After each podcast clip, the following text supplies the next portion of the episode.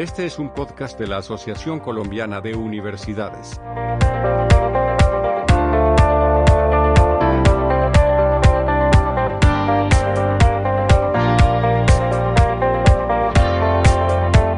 Estimados amigos, reciban un saludo muy cordial. Me siento muy honrado de estar participando en esta edición del programa Retos a través de esta tecnología de la información y de las comunicaciones y haciendo una apuesta maravillosa de coyuntura en estas prácticas de Massive Open Online Courses. Una felicitación y un agradecimiento a SCUN y a Licetex por este liderazgo que están desarrollando eh, gracias a las capacidades institucionales para promover un mejor conocimiento de la educación superior. Soy Víctor Malagón, eh, hago parte del eh, programa Colombia Científica, soy el líder del programa Colombia Científica del Gobierno Nacional del Banco Mundial, presido el Foro de Presidentes de Bogotá, soy empresario académico y tengo la convicción profunda, con más de 20 años de servicio a la educación superior en distintos escenarios, de la necesidad de fortalecer la relación universidad empresa, Estado y sociedad. Y ahí tenemos unos retos muy importantes en articulación y unos retos muy importantes en internacionalización. Para mí también pues es un privilegio y es un honor poder eh, hablar con ustedes y poderme encontrar con ustedes a través de esta plataforma para reflexionar sobre la internacionalización de la educación superior y su articulación con los procesos misionales de nuestra educación superior. Y por lo tanto, permítanme iniciar esta reflexión muy corta con, esta contextualización sobre los, los cambios que afectan la educación superior en un contexto global y que por supuesto impactan esta visión transversal de la internacionalización más allá de la capacidad de desarrollar competencias en docencia, las universidades que transmiten el conocimiento en investigación, las universidades que crean el conocimiento. Y por supuesto en extensión o proyección social, la aplicación de ese conocimiento desde una perspectiva internacional. Por eso los cambios que han afectado a la educación superior en el contexto global son fundamentales para entender estas nuevas visiones de internacionalización. Por supuesto las innovaciones tecnológicas. Y ya ustedes lo han venido reflexionando y esta coyuntura en particular nos ha obligado a todas las instituciones de educación superior a acelerar ese proceso de transformación de las innovaciones tecnológicas. Ya desde hace varias décadas veníamos anunciando como un lejano, como un futurible muy lejano, la necesidad de transformación de nuestras entidades de educación superior. Habíamos dicho que la cuarta revolución industrial nos iba a impactar de maneras inesperadas y de modo grave.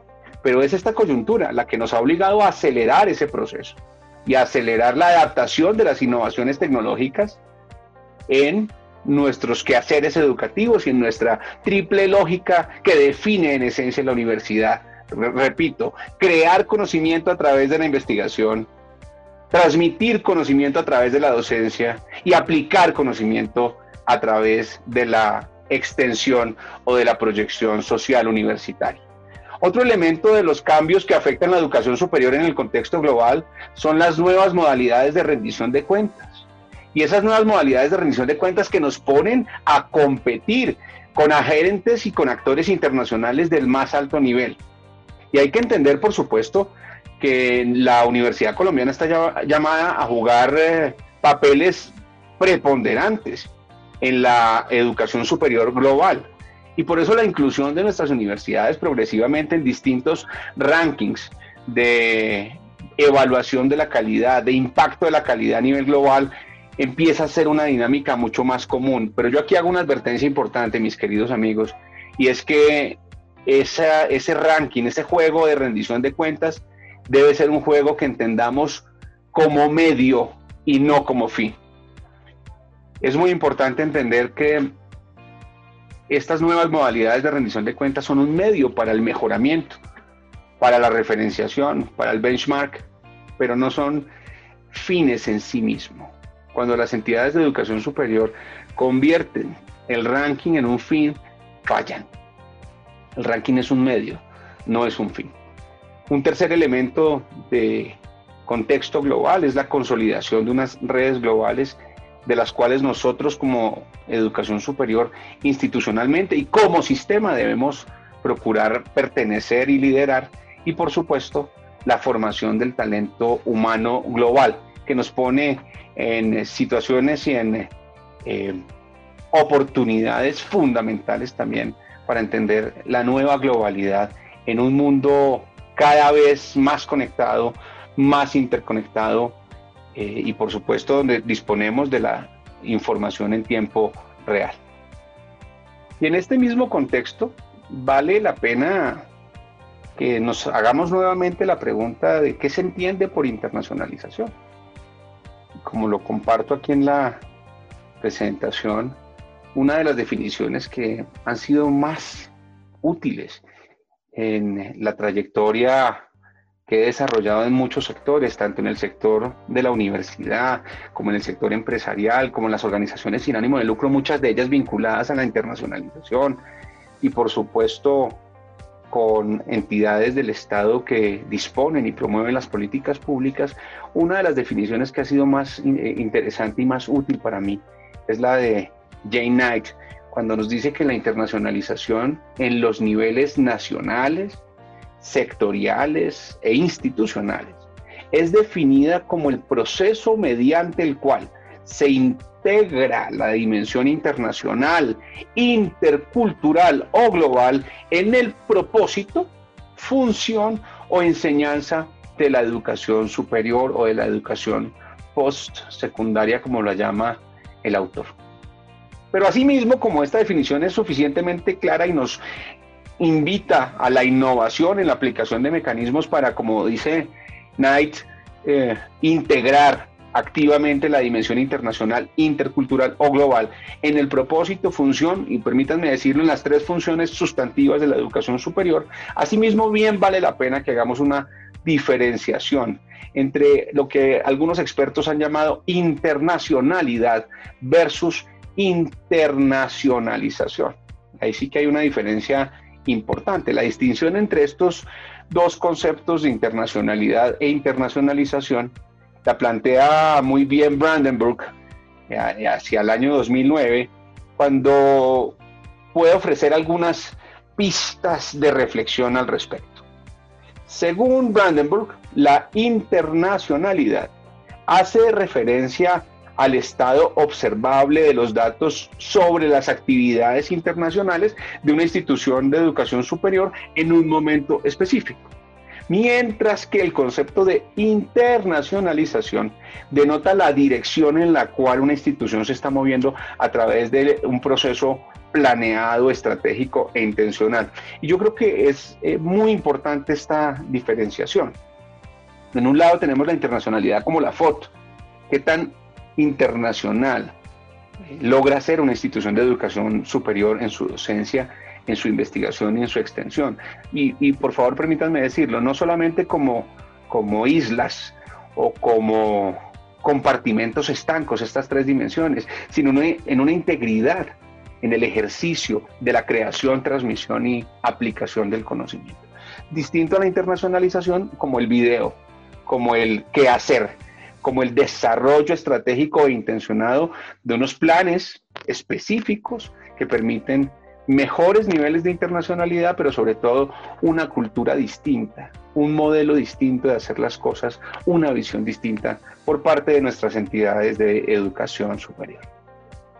Y en este sentido, como las buenas conversaciones en buena compañía, el tiempo es muy importante y voy a ser respetuoso en el tiempo. Por eso les propongo, que revisemos estos desafíos en Colombia del proceso de internacionalización. La internacionalización como fin o como medio. Y como les decía hace unos minutos, eh, denota uno en muchas entidades de educación superior que se confunde el fin con el medio. Que pareciera que el fin fuera mejorar en determinados rankings o el fin fuera un nivel cuantitativo o el fin fuera la simple movilidad física de profesores o de alumnos o de miembros de la comunidad universitaria. Y yo personalmente creo que las entidades de educación superior que han tenido más éxito en los procesos de internacionalización son aquellas que lo han entendido como un medio, no como un fin, como un medio transversal para propiciar mejores ámbitos de docencia, mejores ámbitos de investigación, mejores ámbitos de extensión. Un segundo desafío que ustedes comparten conmigo es la desarticulación y el trabajo aislado.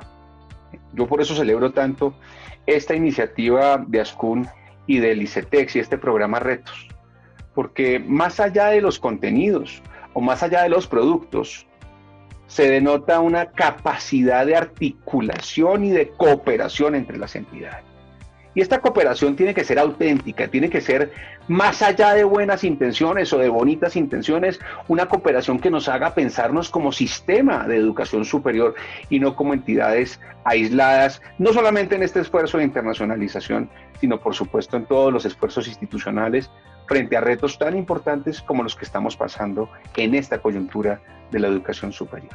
Un desafío adicional, las escasas posibilidades de armonizar las estructuras curriculares en virtud de las inflexibilidades de nuestras estructuras curriculares, eh, en virtud de las dificultades de la homologación y reconocimiento de las titulaciones y de los procesos, sobre todo cuando media la virtualidad y media las tecnologías de la información y de las comunicaciones.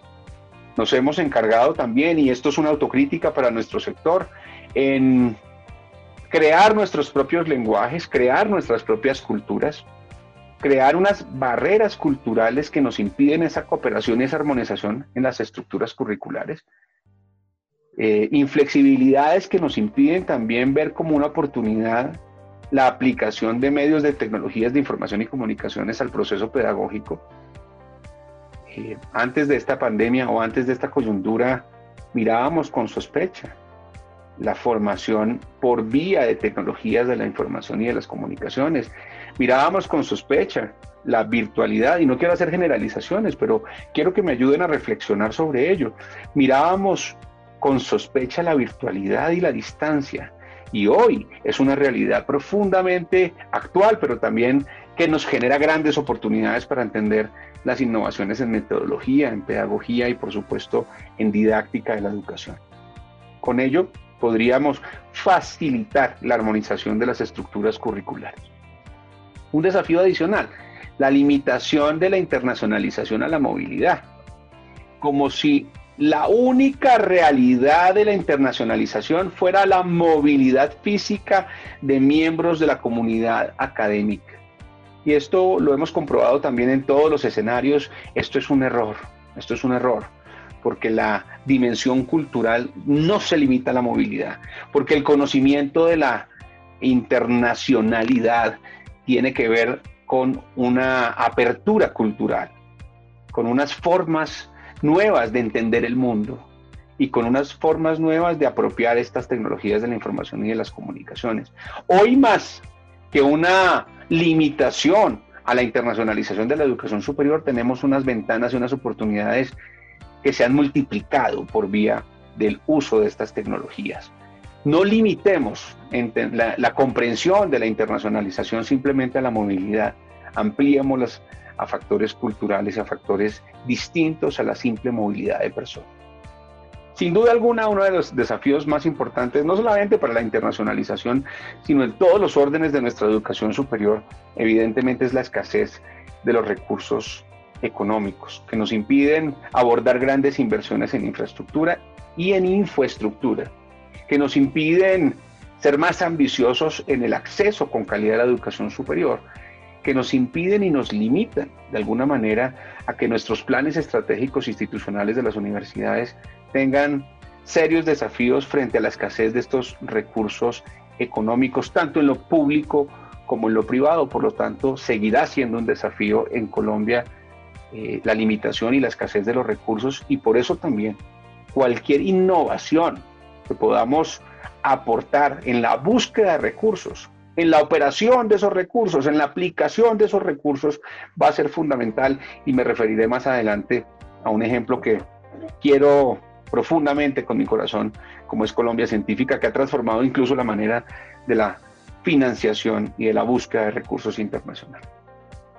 Y un elemento adicional, un desafío adicional, que también es recurrente en todos los discursos de internacionalización en Colombia, y es el multilingüismo, pero más allá del multilingüismo, la multiculturalidad.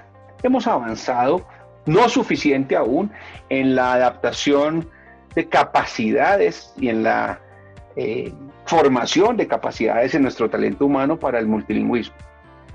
Eh, pero no necesariamente hemos avanzado en la formación de nuestro capital humano hacia la multiculturalidad. Y allí tenemos ejemplos muy importantes de nuestros estudiantes, nuestros profesores, los becarios de muchas instituciones cercanas a mi corazón, como el ICETEX, MinCiencias, la Fundación Carolina, el programa Pasaporte a la Ciencia, que presentan graves dificultades, ya no del dominio de, de otro idioma, de otra lengua, sino graves dificultades de adaptación y de comprensión de entornos culturales que dificultan su experiencia de internacionalización. Lo propio a través de lo que he insistido en este capítulo y es el uso de las tecnologías de la información y de las comunicaciones. Entonces, frente a estos desafíos que hemos identificado, aparecen una serie de buenas prácticas que son referentes para cualquier esfuerzo de internacionalización en nuestras instituciones de educación superior y de los cuales yo quisiera resaltar simplemente los siguientes. El primero es la promoción de la educación superior y de la ciencia, la tecnología y la innovación como parte de los fines de política exterior privados y públicos. Eso es lo que algunos expertos han llamado la diplomacia científica y es una diplomacia que tiene que venir liderada tanto por el Estado como por las redes, asociaciones, instituciones de educación superior líderes en nuestro país. Y aquí debo reconocer ejercicios muy interesantes y muy valiosos que han sucedido en Colombia como por supuesto, el ejercicio de involucramiento con las cumbres mundiales de internacionalización, por supuesto el CCYK, que es tan importante y que vincula universidad, sector público, algo de visión empresarial en la promoción de las mejores universidades de Colombia en el exterior, pero más allá de las mejores universidades del sistema de educación superior. Em, un segundo elemento son las buenas prácticas de, existencia y mejor articulación de agencias y programas para la cooperación y la educación internacional. Aún tenemos una tarea grande que hacer allí. Eh, las agencias y los programas de cooperación vienen con unas agendas muy particulares. Esas agendas muy particulares son de enorme relevancia para complementar la tarea de internacionalización, pero también se ven obligadas por nuestro esquema de cooperación entre las instituciones, de tener planes estratégicos muy bilaterales, de desarrollar iniciativas de manera bilateral y la multilateralidad en estos ejercicios todavía nos cuesta, porque evidentemente es mucho más sencillo cooperar entre pocos que cooperar entre muchos. Lo tercero son las prácticas de internacionalización hacia el interior de los mismos países. Y ahí vale la pena también insistir en que la internacionalización no es sinónimo absoluto de movilidad física. Y aquí hay unos ejercicios muy importantes de visión y cultura internacional al propio interior de nuestro país y de proyección internacional de los ejercicios más importantes eh, al interior de nuestro país. Y la descentralización y estímulo a la inversión de recursos por parte de empresas y sectores productivos. Este es un sueño eh, enorme. Este es un sueño que todavía tiene muchas eh, barreras y muchas dificultades. Este es un esfuerzo que va a necesitar la superación de nuestras diferencias culturales y de lenguaje. Este no es un esfuerzo simplemente para que el sector privado sea visto como financiador Mm, de inversión y de estímulos y de recursos, sino como un actor clave en la construcción de las plataformas de docencia, investigación y extensión con vocación internacional. Y quiero hacer énfasis en esto. Uno de los retos más importantes precisamente es el, diálogo flexible y los lenguajes flexibles, el superar las barreras y las diferencias entre diálogos y lenguajes para cooperar entre pares y para entender que somos capaces de construir modelos de educación, ciencia y tecnología con un profundo componente internacional, pero siempre encontrándonos y cooperando como pares, como iguales, no como distintos. Una vez más, el tema de innovación para la financiación y para la obtención de recursos resulta fundamental. En la siguiente presentación vemos otras buenas prácticas que yo quiero insistir. La internacionalización de la educación superior se vincula también activamente y de manera pertinente con criterios de competitividad y visión futura de país. Una de las evidencias de mi preocupación por las diferencias culturales es precisamente esta. Cuando desde la academia nos, nos sentimos agredidos al ser involucrados en una política pública de internacionalización, de competitividad, de desarrollo productivo, de innovación, como si esos fueran temas reservados solamente para el ámbito de la empresa y no para el ámbito de la universidad, estamos fallando. Fallamos cuando los lenguajes, el lenguaje a mi modo de ver es la expresión más poderosa de la cultura.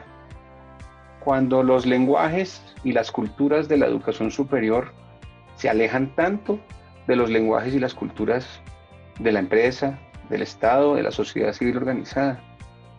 Siempre cuento la historia de aquel gran empresario colombiano, aquel gran presidente del sector financiero, de los bancos más importantes del país, que da un salto a la vida pública, que nos empieza a dar lecciones importantes de transformación cultural y de, liderazgo.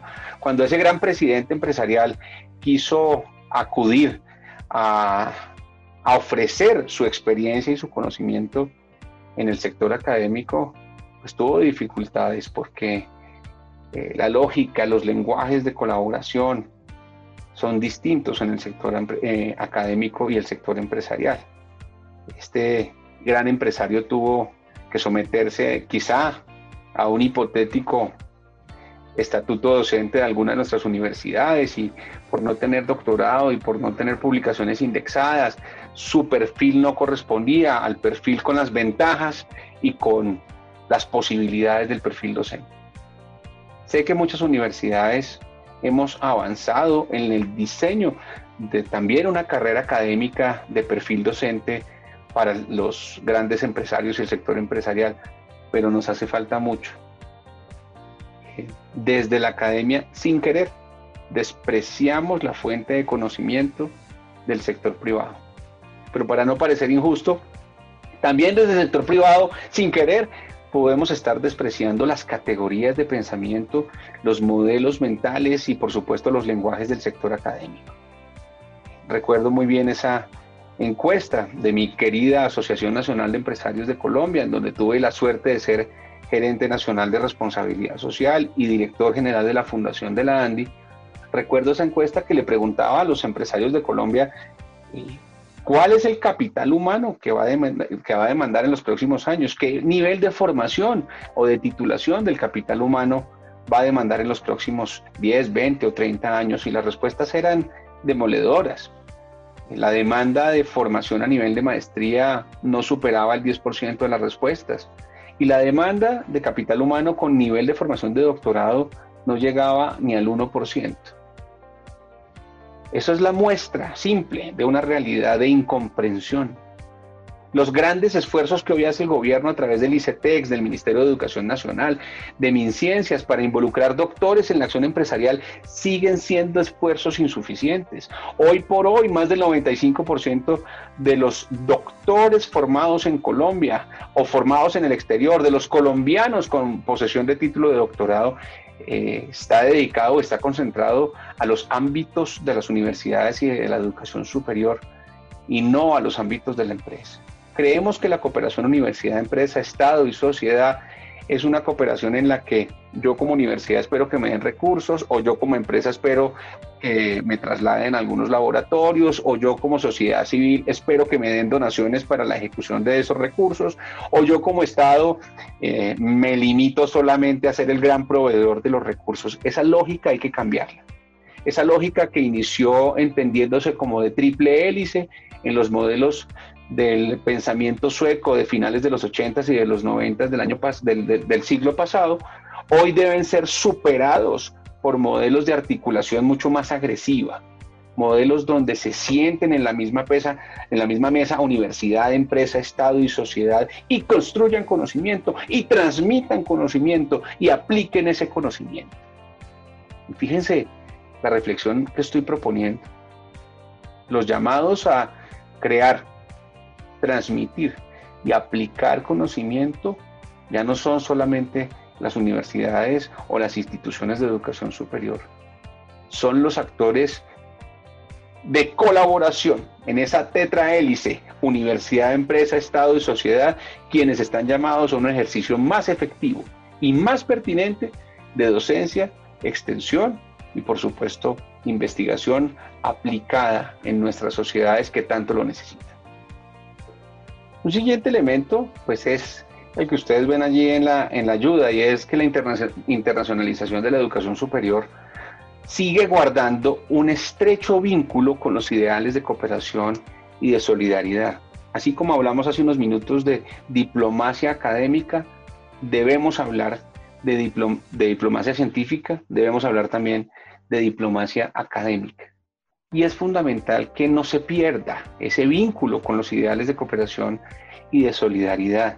Y aquí hay un llamado nuevamente a que la docencia, la investigación y la extensión universitaria eh, sean lo más aplicadas posibles y sean integradas de alguna manera, como lo ha hecho el gobierno de Colombia a través del Ministerio de Ciencia, Tecnología e Innovación, a la gran agenda global de desarrollo hoy marcada por los Objetivos de Desarrollo Sostenible 2030. No puede estar desarticulada la gestión internacional del conocimiento con estos ideales de cooperación y solidaridad. Y por supuesto un, un, objetivo fundamental y es el mejoramiento de la calidad, el reconocimiento de los títulos nacionales e internacionales, el trabajo basado en redes internacionales y el fortalecimiento institucional y universitario deben propiciar mayor movilidad, mayor circulación de talentos y no me refiero solamente a movilidad física, me refiero a la circulación del conocimiento, a la circulación del talento. Por supuesto, a un ámbito de movilidad física que hoy se ve claramente superado con estas oportunidades de las tecnologías de la información y de las, y de las comunicaciones que están cada vez más eh, con accesibilidad, con disponibilidad de acceso y con oportunidad pertinente para nuestra educación superior con vocación internacional. Y por eso para mí resulta especialmente grato sustentar estas reflexiones, más que reflexiones, quizá provocaciones a la reflexión en este módulo de pertinencia de la internacionalización con el quehacer educativo. Es un honor también para mí poderles compartir la reflexión desde Colombia Científica. Colombia Científica en el contexto de la política pública de articulación universidad, empresa, Estado y sociedad. Eh, como muchos de ustedes lo saben, Colombia Científica es una de las grandes apuestas para el fortalecimiento de la calidad de la educación superior, la pertinencia de la investigación, la pertinencia de la aplicación del conocimiento, con una vocación transversal de internacionalización y como modelo de la política pública colombiana. Colombia Científica nace gracias al apoyo técnico y financiero del Banco Mundial, que ha sido fundamental, no solamente para poder pensar en grande, con un programa que puede llegar a superar los 200 millones de dólares, eh, no solamente para ellos, sino también para estar acompañados por una de las entidades que técnicamente es más autorizada en la ejecución, en la visión, en la planeación de este tipo de recursos a nivel internacional como es el Banco Mundial. Colombia Científica obliga a la cooperación entre la universidad, la empresa, el Estado y la sociedad civil. Y cuando digo obliga, lo digo de una manera muy respetuosa, propicia de manera activa esta vinculación. Propicia también algo que es fundamental y que puede ser invisible, y es la eh, articulación entre entidades del Estado colombiano. Seis entidades del Estado colombiano inicialmente se articulan para hacer posible Colombia Científica el Ministerio de Educación Nacional de Colombia, que formula la política pública de calidad de la educación superior. el Ministerio de Comercio, Industria y Turismo, que propicia el acercamiento, el diálogo y la colaboración entre la academia y el sector productivo y el sector no académico. El Ministerio de Ciencia, Tecnología e Innovación, antes Colciencias, que lidera el componente técnico científico de la convocatoria a través de los ecosistemas científicos.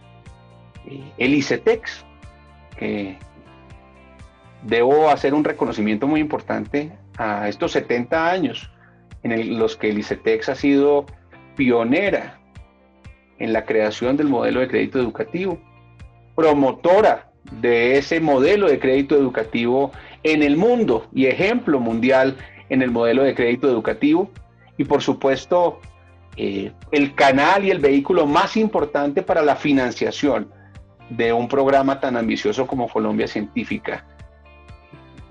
No puedo dejar de hacer ese reconocimiento al ICETEX más de 10 millones de compatriotas hemos podido acceder a la educación superior gracias a los modelos del ICETEX. Y por eso el ICETEX también, además de liderar la operación financiera, eh, lidera el programa Pasaporte a la Ciencia, que ha permitido que 250 colombianos hayan cursado sus maestrías y sus doctorados en una de las 500 universidades del ranking de Shanghai, de las primeras 500 del mundo, en una de las mejores universidades del mundo, en esos cinco focos estratégicos de país que contempla la política pública y el modelo de apuesta de Colombia Científica, como es la prioridad en alimentos, la prioridad en energía, la prioridad en salud, el foco en bioeconomía y el foco, como no puede ser de otra manera, en sociedad. Bajo la convicción de que ningún recurso que invirtamos en la mejor formación del capital humano será nunca suficiente en este esfuerzo continuado de nuestras instituciones por fomentar la capacitación del talento y la formación del capital humano. Y como pueden apreciar en la diapositiva, pues es una apuesta que tiene dos componentes, ecosistema científico, alianzas ambiciosas para proyectos de investigación e innovación y un componente que es pasaporte a la ciencia para la formación del capital humano, pero con cuatro grandes impactos. Un impacto positivo de posicionamiento internacional de nuestro sistema de educación superior, un aumento continuo y solidario y cooperativo de la calidad educativa, la formación pertinente del talento humano para las necesidades de la sociedad, el sector productivo, por supuesto, pero también las organizaciones no académicas y académicas, y la mayor competitividad y productividad en este impacto de un diálogo pertinente entre la universidad, la empresa el Estado y la sociedad civil. Permítanme unas breves palabras para contarles en esta siguiente diapositiva eh, las características generales de cada una de estos componentes. El componente ecosistema científico ha conformado ocho redes de conocimiento y capacidades académicas y empresariales que se generan a partir de la construcción de alianzas estratégicas, orientadas a dirigir sus esfuerzos en temas de interés pertinentes a las apuestas de las diferentes regiones del país. Da mucho gusto ver que el, modelo y la convocatoria de ecosistema científico logró movilizar a una muy buena parte del sistema de educación superior. Más de 474 actores participaron en esas convocatorias originales de ecosistema científico, de las cuales más de 150 corresponden a entidades de educación superior, públicas, privadas, acreditadas y no acreditadas en 21 departamentos de nuestro país. Más de 140 agentes fueron parte del sector no académico, empresas, gremios, eh, asociaciones, corporaciones y un número también superior a los 120 actores participaron desde el sector internacional, universidades del ranking de Shanghai, universidades destacadas en cada uno de los campos en distintos escenarios del mundo, centros de investigación de punta que, hacen, que hacían parte, digamos, de esas 44 alianzas que fueron propuestas. Dos mensajes aquí. El primer mensaje. Nos dimos la oportunidad de propiciar un encuentro entre universidad, empresa, Estado y sociedad. Era un encuentro de mínimos, debía participar para conformar una alianza, al menos una universidad acreditada colombiana, al menos una universidad no acreditada con presencia regional, al menos una universidad internacional del ranking de Shanghai o centro de investigación y al menos un representante del sector productivo, al menos. Con esas dificultades de cooperación que tenemos nosotros en nuestro sistema de educación superior, creímos que íbamos a recibir propuestas de alianzas de mínimos y nos equivocamos. Tuvimos alianzas de máximos y por eso los números muestran una movilización del sector de la educación superior alrededor de ecosistemas científicos. Lo segundo, los montos. Los montos eh, son números muy importantes para la historia del país. Son ocho ecosistemas, cada uno financiado hasta por 20 mil millones de pesos, con una obligación de cofinanciación por parte de los actores del ecosistema de un 30% adicional. Es decir, estamos hablando de proyectos de cerca de 30 mil millones de pesos. Esas cifras, comparadas con lo que deberíamos estar invirtiendo en ciencia, tecnología e innovación como un país de la OCDE, son menores. Pero comparadas con lo que tradicionalmente se ha apostado desde el sector público para financiar la investigación, el desarrollo y la innovación, el fortalecimiento institucional y la internacionalización, son cifras muy importantes son cifras históricas. Y el modelo permitió que no cediéramos a la tentación del fraccionamiento o de la minimización. Hubo voces que decían, bueno, pero en vez de 8 alianzas de 20 mil millones, podemos hacer 16 alianzas de 10 mil millones y eso todavía son recursos importantes. O 32 alianzas de 5 mil o 64 alianzas de 2.500. Siempre hay una tendencia a reducir, a repartir, a hacerlo en pequeño, Aquí tuvimos la oportunidad de mantenernos en el diseño inicial del programa, que no pretende ser la política pública, pero que ha sido una gran información para mejorar las buenas prácticas de la política pública. Esos son mensajes muy importantes que transforman la cultura y que nos permiten hablar con más propiedad en el futuro de modelos ciertos de cooperación, universidad, empresa, Estado y sociedad. Y por supuesto toda la información sobre los avances de las convocatorias de Colombia Científica y de Ecosistema Científico las van a encontrar ustedes en nuestra página web www.colombiacientifica.gov.co. De esas 44 propuestas que compitieron y que estoy seguro muchas de ellas continúan eh, ejerciendo un liderazgo y por supuesto aprovechando ese modelo de cooperación, hay ocho que fueron financiadas originalmente y que hacen parte de los cinco focos estratégicos del país cinco focos estratégicos que corresponden a la historia de la política pública en ciencia, tecnología, innovación y fortalecimiento institucional. Hemos construido sobre lo construido y asimismo sobre Colombia Científica y su activa participación en el actual Plan Nacional de Desarrollo. Tenemos hoy eh, una convergencia absoluta que fue referente para ejercicios tan importantes que admiramos y que queremos tanto como la misión de sabios y la propia creación del Ministerio de Ciencia, Tecnología e Innovación. Cumple su función Colombia Científica no como política pública, sino como referente de mejores prácticas para la construcción futura de la política pública en nuestro país. Por supuesto, una mención muy pequeña al componente de formación de capital humano, al programa Pasaporte a la Ciencia, muy cercano a nuestros afectos. Como saben también muchos de ustedes, llevo 20 años vinculado con la Fundación Carolina y hemos logrado con la Fundación propiciar que más de 25 mil ciudadanos latinoamericanos, cerca de 5 mil de ellos colombianos, también tuvieron la oportunidad de formación de capital humano en el exterior, en las mejores universidades de España y de Iberoamérica. Y en esa medida, Pasaporte a la Ciencia destina unos recursos importantes para la formación de maestrías y de doctorados ciudadanos colombianos en los cinco focos estratégicos de Colombia Científica em, en las 500 mejores universidades del mundo, según el ranking de Shanghai. Ahí hay un esfuerzo enorme también de colaboración con gobiernos, con universidades, con agencias de cooperación, muy particularmente con la Comisión Binacional Fulbright, entre los Estados Unidos y Colombia que ha permitido que este proyecto, que apenas tenía previsto eh, beneficiar a 180 colombianos, haya llegado finalmente a 250 colombianos que se forman en distintas regiones del país, del mundo, como ustedes lo ven allí en la diapositiva. Eh, yo creo que es momento de cerrar y creo que debo, por, por un lado, agradecer nuevamente a quienes me han hecho el honor de invitarme a dirigirme a ustedes en este proyecto maravilloso de formación, de reflexión y de acción. Y para ello simplemente quiero reiterar los retos más importantes que ya he mencionado acá, pero que son los retos de tipo cultural, la capacidad adaptativa. Los retos técnicos los hemos mencionado. Los retos técnicos requieren, como dice mi querido profesor Ronald Hayfitz, requieren soluciones técnicas. Pero los retos más difíciles de abordar son los retos culturales, los retos adaptativos, y esos merecen soluciones culturales y soluciones adaptativas. Y yo simplemente se los dejo como una reflexión final.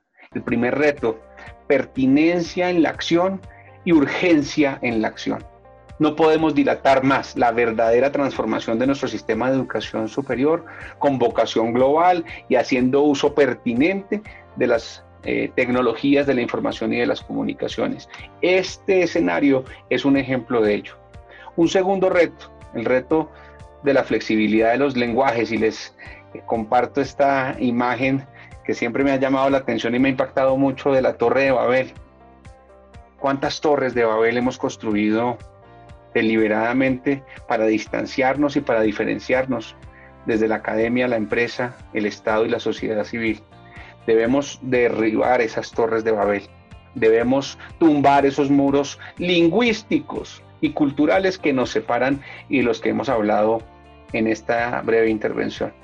Reto número tres, es evidente, pero hay que reiterarlo, mayor capacidad y disposición de cooperación para la creación de valor. No va a ser solo, que logremos solos, que logremos la competitividad internacional de nuestro sistema. Es como sistema, es en conjunto y es en cooperación que lo lograremos. Cuarto reto fundamental, la transdisciplinariedad. Este enfoque internacional nos obliga a que el enfoque no sea eh, solamente disciplinario, sino que nuestro esfuerzo de investigación, de docencia y de aplicación del conocimiento, extensión, sea un esfuerzo interdisciplinario, lo que le da pertinencia y lo que rompe también esos compartimentos estancos que a veces se han vuelto las unidades académicas en nuestras instituciones. Eh, un reto 5. Eh, me encanta esta diapositiva que ustedes están viendo, esta imagen de, del gran Sigmund Bauman, cuando nos dice, con el pasar de los años he descubierto que el exceso de información es peor aún que su escasez. Tenemos un gran reto de información. El poder ya no es tener la información. El poder ya no es disponer de la información de manera privilegiada. El poder quizá está hoy más marcado en la capacidad de procesar, de alimentar y de tomar decisiones con base en una información creciente e infinita. Por eso los, las apuestas por eh, manejo de Big Data, por manejos de inteligencia artificial, por manejos de blockchain, van a ser tan importantes en esta cuarta revolución industrial y nosotros como sector educativo con visión internacional debemos apostarle a eso. Y quizá el reto más importante de todos, y con este concluyo, haciéndole un gran homenaje al gran Quino y a su querida Mafalda que nos enseña tanto todos los días. Dice esta imagen que ustedes están viendo que a Mafalda lo que más le preocupa es cómo bajar el índice de egoísmo. Gran reto cultural, superar los egos. Los egos personales y los egos institucionales que tanto daño nos han eh, nos ha hecho, que tanto nos ha separado, que todos los días impide que haya un diálogo entre iguales y entre pares entre nuestras universidades, empresas, sociedad civil y Estado. Ese es el gran reto cultural de poner los egos, pasar de los ecosistemas a los ecosistemas de formación, de investigación y de extensión social, con visión internacional. Pasar de esa sociedad más acostumbrada a restar y a dividir, a una sociedad que se acostumbre más a sumar y a multiplicar. Pasar de esos discursos en donde suenan bonitas intenciones retóricas de construcción de bien común, a entender por fin que la construcción del bien común para nuestras universidades, para nuestros sistemas, para nuestras sociedades, pasa por los comportamientos de todos los días por la toma de decisiones de todos los días, por cómo tratamos en las universidades a nuestros grupos de interés, por cómo tratamos en nuestras empresas a nuestros grupos de interés. No podemos seguir favoreciendo los discursos grandilocuentes e impidiendo que nos demos cuenta que esa construcción del bien común depende de nuestra actitud, de nuestro comportamiento individual de todos los días para el fortalecimiento de nuestro sistema con visión internacional. Ha sido un enorme privilegio para mí poderme dirigir a, usted, a ustedes y espero de corazón que estas reflexiones y estas provocaciones sirvan en el marco de esta gran apuesta de ASCUN e ICETEX. Muchísimas gracias por esta invitación.